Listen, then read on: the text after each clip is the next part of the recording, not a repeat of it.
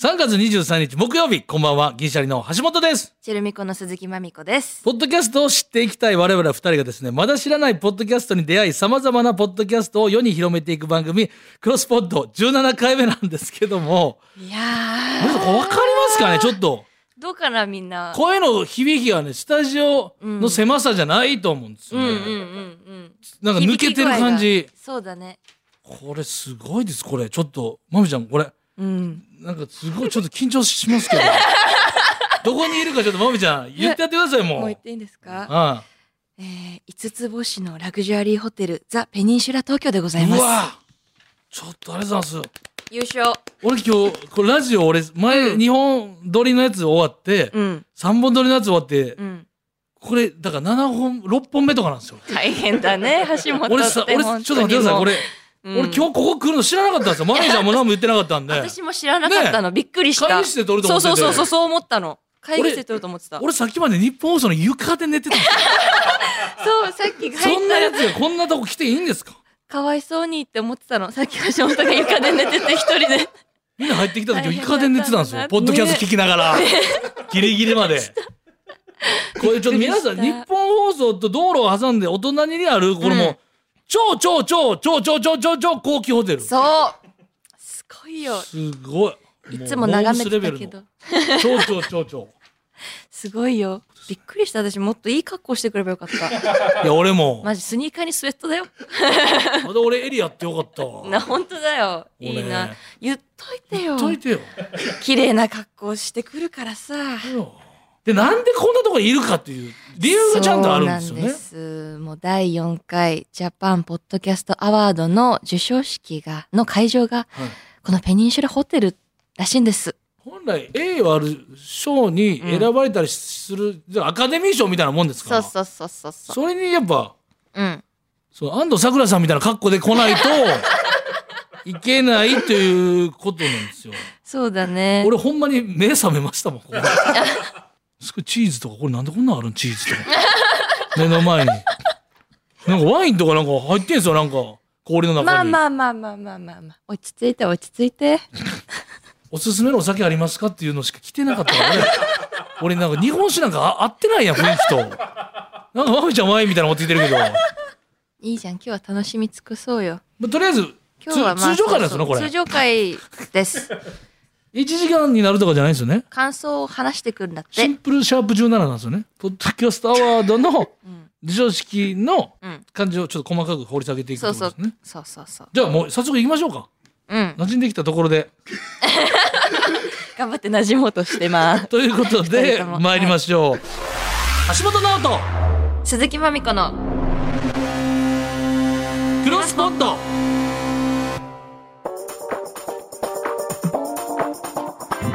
改めまして銀シャリの橋本です最近ポッドキャストで就活相談始めましたチェルミコの鈴木まみこです宣伝入れてきた就活したことないって言ってたのにでもねもう取ってきたんだけど逆にねなんとかなってるよ楽しいうん楽しい私も就活生の気持ちになってエントリーシート書いたりしてそうそうそうエントリーシート書いたの番組おでううまくやってるよ特技は長所は長所鈴木まみこの黙長所々と一人で作業できますってなったこそのんな間いやそんなやつが会社にできんやん僕もと一人で作業できるわけでしょだけど「社なお会かとつ気さくです」って書いたなおかつ気 さくいや社会人になろうとしてる人間が黙々と一人で仕事できますってそれ長所なんかな協調性とかやかでらだけどなおかつ気さくで協調性もあるからあのグループとかもまあ好きですよみたいな感じのエントリーシート書いてはちょっとあんま人見知りかなみたいな感じ でだから一人で黙々と作業してる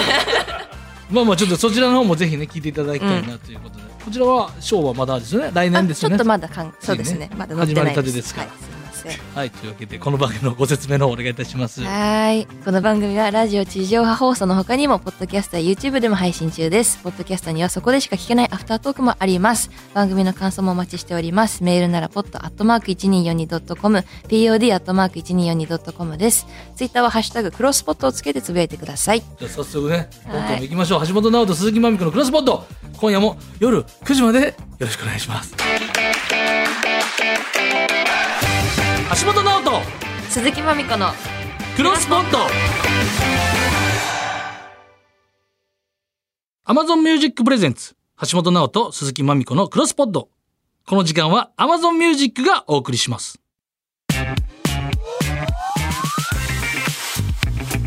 橋本直人、鈴木まみこのクロスポッドさあ、改めまして、銀シャリの橋本です。鈴木まみこです。何ですか なんかかんちさあ、今回はですね、 第4回ジャパンポッドキャストアょワっーとドもうの一回もう一大回賞ですね。何ヘですラかヘラしてませんいや、か。ヘラヘラしてませんよ。改めまし大て、銀シャリの橋本です。はい。さあ、今回は第4回ジャパンポッドキャストアワードの大賞作品が発表されたということで、大賞及び各賞の受賞作についてお話ししていきたいと思います。まずはそのラインナップの方、まぶちゃん、お願いします。大丈夫かな。はい、じゃあラインナップいってきます。対象がまず佐藤と若林の三千六百はい。とマシューズマシュー、マシュー南の部屋の中のマシューの二つはい。で、えーベストパーソナリティ賞は中野大河のポッドキャストベストエンタメ賞物語 by メルカリベストコメディ賞が真夜中のテレフォンでベストナレッジ賞はこの間来てくださいました経営中毒誰にも言えない社長の孤独よっしゃ。やっ自た分が取ねったかのようですね。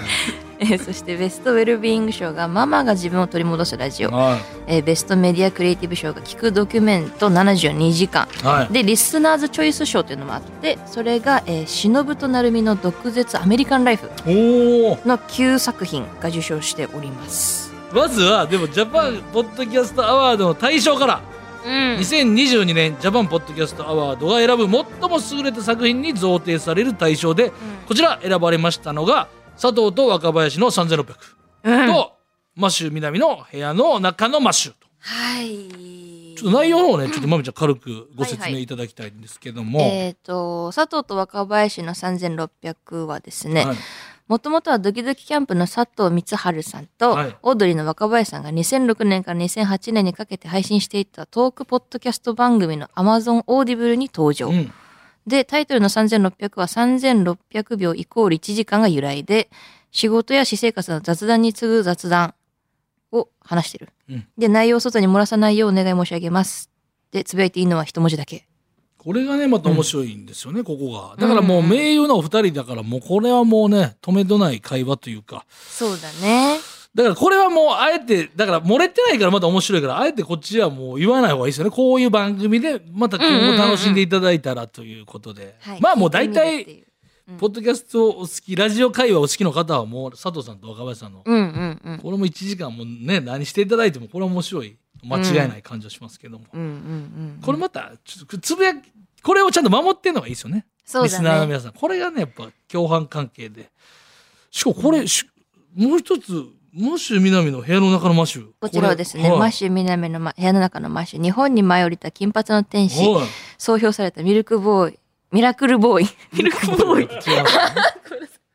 ごめん二なさい人ですか 二人組に言っちゃいました。ミラクルボーイ、マッシュ南さん。で歌手兼モデル兼俳優兼ジャーナリスト。すいごい。つまりは生き方アーティストのマシュ南が故郷イギリスから緊急来日し、何の因果か。アマゾンオーディブルに降臨。なゲストを迎えた貴重なトークや個性全開のスペシャル企画など、マシュワールドが今ここに。これマミちゃんはマシューは知ってんのもともと知ってます、知っておます。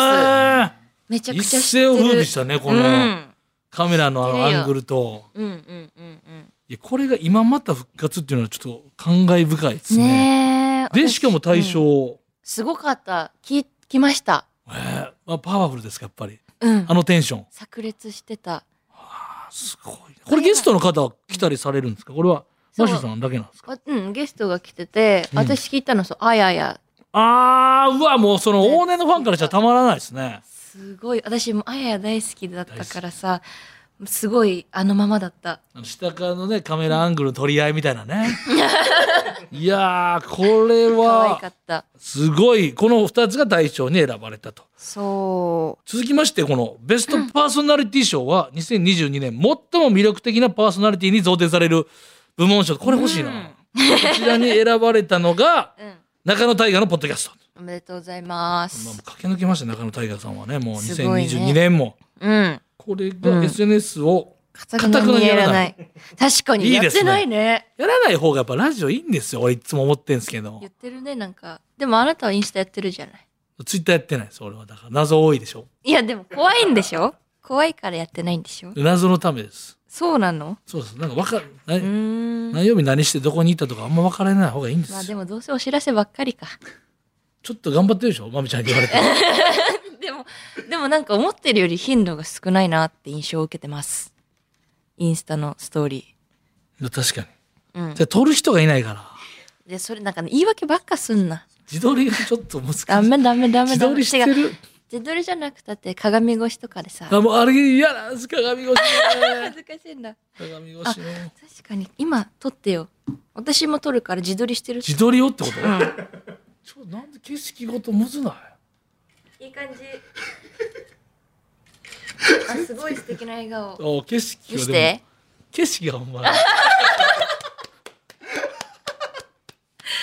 こういうのでいいってことが見せてこういうのでいでいそれをやってくれたっていうことが嬉しいの。ももう SNS はやった方がいいんだから。そうなんすか、うん。だから、タイガさんもやった方がいい。ようそんな言うねパーソナリティ賞取った人 もでも日々の出来事を SNS 代わりに発信する長めのつぶやきみたいなイメージでこの長野大河さんのポッドキャストこれがだからリスナーさんの好評を得てベストパーソナリティ賞というすごい。中野大河さん魅力的ですもんね、うん。気になるもんなやっぱだなんか気になる。そうね。えそう同性からも好かれそうですし、うん。そして続きましてはベストエンタメ賞はい。ドラマ、ノンフィクション、ホラー、ミュージックなど2022年最もエンターテインメント性に優れたポッドキャストに贈呈される部門賞で、うんこちらに選ばれたのは物語 by メルカリということでメルカリさんがやってんだ。これ内容はどういった面内白そ容は、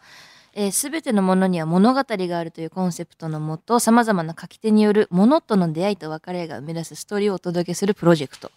渡せなかったプレゼント捨てられない思い出のもの受け継いだ遺品、一人に人生があるように物の背景にも目には見えないドラマがあるそんな多様な人生と物が生み出す個性豊かなものにまつわる物語だそうです、で著者も朗読する読み手も超豪華な人が参加しているとええそうなんだうアクション問題太田さんとか竹野内豊さんの回もあると物はやっぱちょっとあるもんね、物語やっぱじいちゃんからの時計とか、あるね止まってるけどいいとかもうんうんうんね、いつもその黒い服着てますけど 物語あるんですかこれないですよこれし かスティーブ・ジョブズと一緒なんですだから選ぶのめんどくさいんです朝そういうことなんだそうです。パーカーとこれとあー四つ三つぐらいででも回しジまョブす。さん毎日同じだよねそうそうそう。これもそこまでじゃないんだ3つは着回すんだうつもうパーカーがしんどくなってきてうんどうして使えるから首でで髪型もシャツが衣装さんとかいるいらっしゃる時は、そうだ言ってましたねうんうんうんボタンで前開け、うんうんうんもう楽ちん。そうだねあーそっかでもおしゃれから逃げてるだけかめんどくさくて、ね、ファッションが。ではいこれ紹介するの多いんですから今日そっかそっかベストコメディ賞。うんコメディ、カルチャー、トークなど2022年最もコメディ性に優れたポッドキャストに贈呈される部門賞でうんこちらに選ばれたのは真夜中のテレフォン。はい。こちらはですね、芸人が今電話で話したい人に電話して自由におしゃべりする番組。聞けばあなたもきっと大切な人と長電話したくなる。ここでしか聞けない芸人の超プライベートな会話をこっそりとお聞きください。なるほということで。私これカズマさんの回、お、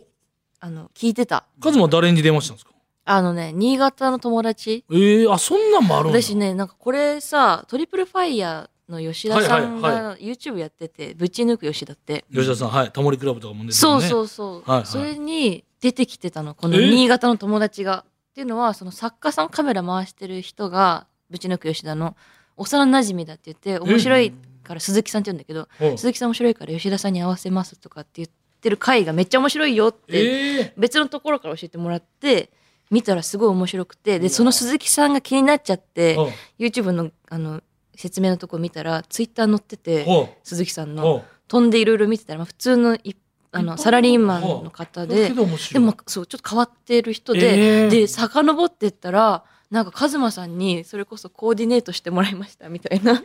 ええ写真が出てきて、あ芸人さんとつながりがあるんだって思っはあて調べてたらカズマさんのこの「真夜中のテレフォン」カズマさんの会に出てたっていうので聞いてたの。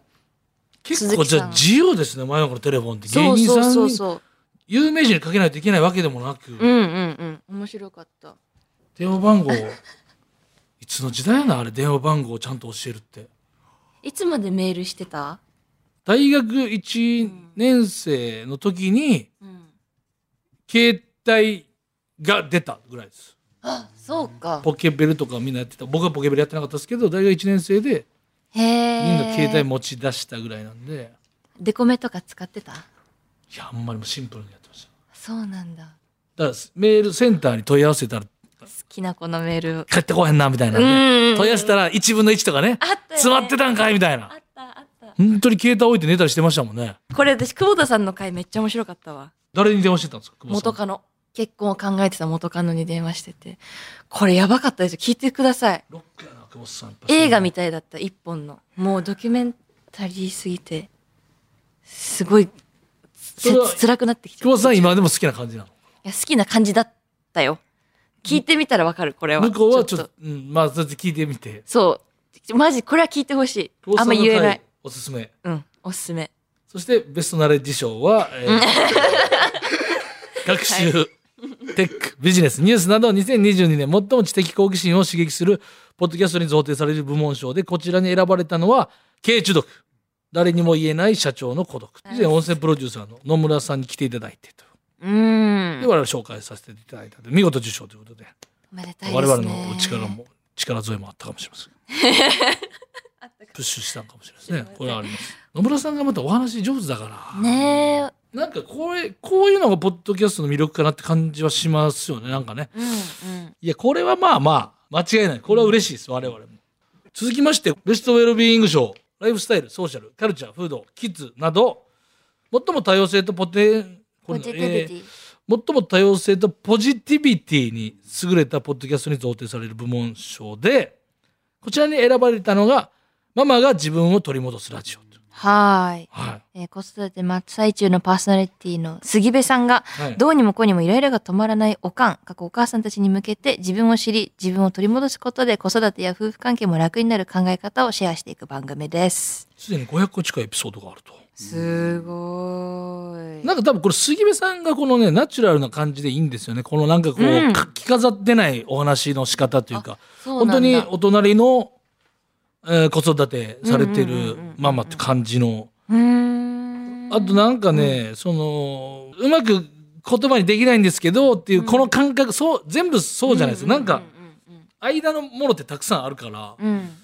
そのあーなんかこれは良かったけどここはでも気になったなみたいななんかなるほどなみたいなこれ絶妙なんですよねどっちが正義でどっちが。へーあと周りの大人たちもうんうんうん僕もちょっと一つの回聞かせていただいたんですけどへーその葛藤ごと多分皆さんと共有してなるほど正解がないっていうところがうんうんいいんでしょうね子育てとかその、えー周りの、うんえーお子さんに対する叱り方とか他うん他人のとかあ公共の場でのとかーうんうんうんうんこれだから非常になんなんかいいなんか良かったですねそのへ杉部さんが答えをパッと出さないでもなんか気になったんですよねっていうところがあるのでーうんうんうんうん非常にタイトルもいいですよね「ママが自分を取り戻すラジオ」っていう。いいね周りの人私の周りもすごい子供だらけだから最近、おすすめしますこれいいと思います、うん続きましては、はいベストメディアクリエイティブ賞メディアが制作したコンテンツの中で最も優れた作品に贈呈される賞でこちらに選ばれたのが「聞くドキュメント72時間」はい、はいえー NHK の人気番組「ドキュメント72時間」を語り尽くすポッドキャストコラムニストの、えー吉田牛雄さんが制作スタッフや番組ファンの著名人ナレーションを担当する俳優などの皆さんをゲストに迎え番組の魅力や自身の神回について熱く語り合いますこれ僕これも聞かせていただいたんですけど、僕うんおー72時間がまずむっちゃ好きなんですい僕や面白いいよね僕でしかもほぼ全部見てるんです、もうそれぐらい、そうなんだほぼほぼ全部ほんで毎回年末にねベスト10みたいなのやるんですけど、うんもう何年も前から大好きで。へえだからもう全部浅めのなんていうんです結構早めの何年か7年前とかのやつとかも覚えてるからここれは非常に楽しかったですね。へえそうなんだあったなそれっていう。私なんかちょっとしか見たことないけどあの朝の赤羽撮ってるやつだけおぼ見てるあれすごいでしょみんな飲んでるんでしょもそうそうそうそうそうそうすごいでしょね。朝から飲んでてず仕ーっ事てなって夜ね勤終わりの人が飲んでるそうですそうですそうそうそう赤羽は。あれ面白かったディンクリッつってな32時間 2日目とかねあれがいいです好きなんだねで最後歌いいんですよねあの方のいいねいやーこれはもうなんか人生たまがらな詰まいっねそうなんですちょっとポップの回もあれば結構ねうんうんうん死者のとか亡くなった方のとかうんもうすごいあってあとコンビニとかそういううんうんあのその村に一軒しかないこう何でも屋さんとかねあーこれ70これはね非常にポッドキャストの楽しみ方すごいなと思いましたテレビはもともと NHK のドキュメント72時間やのにうんうんうんそれをまたラジオで聞けるというでディレクターさんとかそういう人らのう制作スタッフさんの話も聞けるっていうこれ非常になんかうんへー面白いやり方だ面白そうなっていうので、うーんこれはうんメベストメディアクリエイティブ賞もう、ま、納得のうんうんうんそして最後リスナーズチョイス賞はい期間中リスナー投票の中から最も多い投票数を獲得した作品に贈呈される部門賞でうんこちらに選ばれたのが忍と成海の毒舌アメリカンライフと、はいはいえーアメリカ生活20年目で3人の子供と2人の白人の子供を育てるアラサーの忍さんと、アメリカ生活12年目で日本に移住した、どこから見ても日本人に見えない成美さんが、アメリカ生活、アメリカ文化、留学、結婚生活、子育て、すべてを切る番組です。へー。リスナー投票の中から最も多い投票数だからこれ結構栄誉あるというすかごーい。気づいてないことがうん。ありそうですね我々には気づけない、うんうんうんうん。あと知らぬ間になんかそれやってもうてますやんみたいなのもあるかもしれないしねそうだね。うんリスナーズチョイス、私たちも選ばれたい な。いけるんじゃないですか。これここはまあ欲しいとこですけどまあでもこれ我々紹介なんでねこれはいいじゃない。紹介だっていけるよね。いやーでちょっとだから俺たクロスポットのタイトルがさやっぱりずっと言ってる。ずっと言ってます。ちょっとちょっとダサいでもさ、この間いい感じだったじゃん。アフタートークで決めたじゃん。置き配 OK。そうそうああいう置き合いポッ OK ドキャスト宅急便だっけ。ポストタポッドキャスト卓球置き配 OK、ポッドキャスト卓球たたたそういうの方がいいのよ。そう。私たちそれで行こうとしてるんだもんね。これから。あとそのどどいやそうなんとでもやりようはうん。なあうん。マミコとナオのうん。毒舌ペニンシュラ ライフペニンシュライフでもいいです今日しかできないよ。取バれケなッいトよ。がさみたいな毒舌やなみたいな感じ悪いね。 やだよ。そんなんやりたくないよ。 私。勘弁して。いやこれもで、はいそして今回は私のポッドキャストアワードというテーマで最もおすすめするポッドキャスト、まあ一応賞は出ましたけど皆さん個人個人で最もおすすめするポッドキャストを送ってもらっているということなんでございますけども、ご紹介していただきましょう。はい,、はいちょっとメール来ております。ラジオネームゆいまるさん。えー私が最もおすすめするポッドキャストは、南川と大島康沖の炎上喫煙所です。うわー好きそうだな えー普段ゴリゴリのお笑いの現場で活躍する南川さんと、東大出身でコメンテーターなどの仕事を中心に活動し、えーポッドキャストアワードの審査員も務める大島さんの、ここでしか聞けないお笑い談義や映画などのコンテンツのお話がとても面白い番組です。世代出身、普段の仕事も全く違う二人による時に共感し合い、時に意見が割れる時をとても聞いていて楽しいです。リスナーが差し入れをできるシステムなどもあり、今一番配信が楽しみな番組です。えー Amazon Music 他各種ポッドキャストで聞けます。大海原さん本当にた、いろんなしまたまだ知らないですねこれいっぱいある、ねえいっぱいあるね。炎上喫煙所。これは人気出そうやな、はい、ちょっともうでも時間ないんで以上で終了はいです。アフタートークでいろいろ話します。喫煙所だけに煙に巻かれましたね最後 すいません吸うけど吸うけどすいませんみたいなね僕は 吸僕は吸わないですけどね僕は吸わないですけど普通ですから来年はどんなポッドキャストが賞を受賞するのか、うん我々クロスポッドは賞を取れるのかうん。以上第4回ジャパンポッドキャストアワードを振り返りでした橋本直人鈴木まみこのクロスポッド Amazon Music プレゼンツ橋本直人鈴木まみこのクロスポット。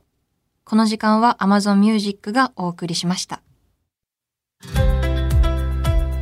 お送りしてきました橋本直人鈴木まみ子クロスポットお別れのお時間でございますはーい、すごいところで撮ってます。はいえー番組ではあなたからのメールもお待ちしております。感想や質問、好きなポッドキャスト番組や読んでほしいパーソナリティ、ポッドキャストにまつわるエピソードなど何でも OK です。えー、ポッドアットマーク 1242.com まで送ってください。そして、はいはい番組から大事なお知らせです。はいこれまで木曜夜8時半からお送りしてきたこのクロスポットなんですが次回から放送時間が変わりますえこれまで木曜の夜8時半から30分番組としてお届けしてきましたが、今度から日曜の夜6時40分にお引っ越しおすごい時間に20分番組としてお届けしますこれええことなんか これこっちよこれちょっとわかんないけどということで次回は4月2日日曜日の夜6時40分からでございまおすすごいとりあえず改編は突破したとあ大り変突破がとうございますありがとうございます時間はちょっと減ってる10分はいもう乾乾杯しようねお前ら30分もいらんやろってことだもんそうネガティブにならないでよダメダメダメ20分でもう濃ちょうどくいい濃く届けていこそうねううん圧縮圧そう縮そ濃縮還元濃 縮還元はいはいそれでは春から日曜日にお会いしたいと思いますここまでのお相手は銀シャリの橋本と鈴木まみこでした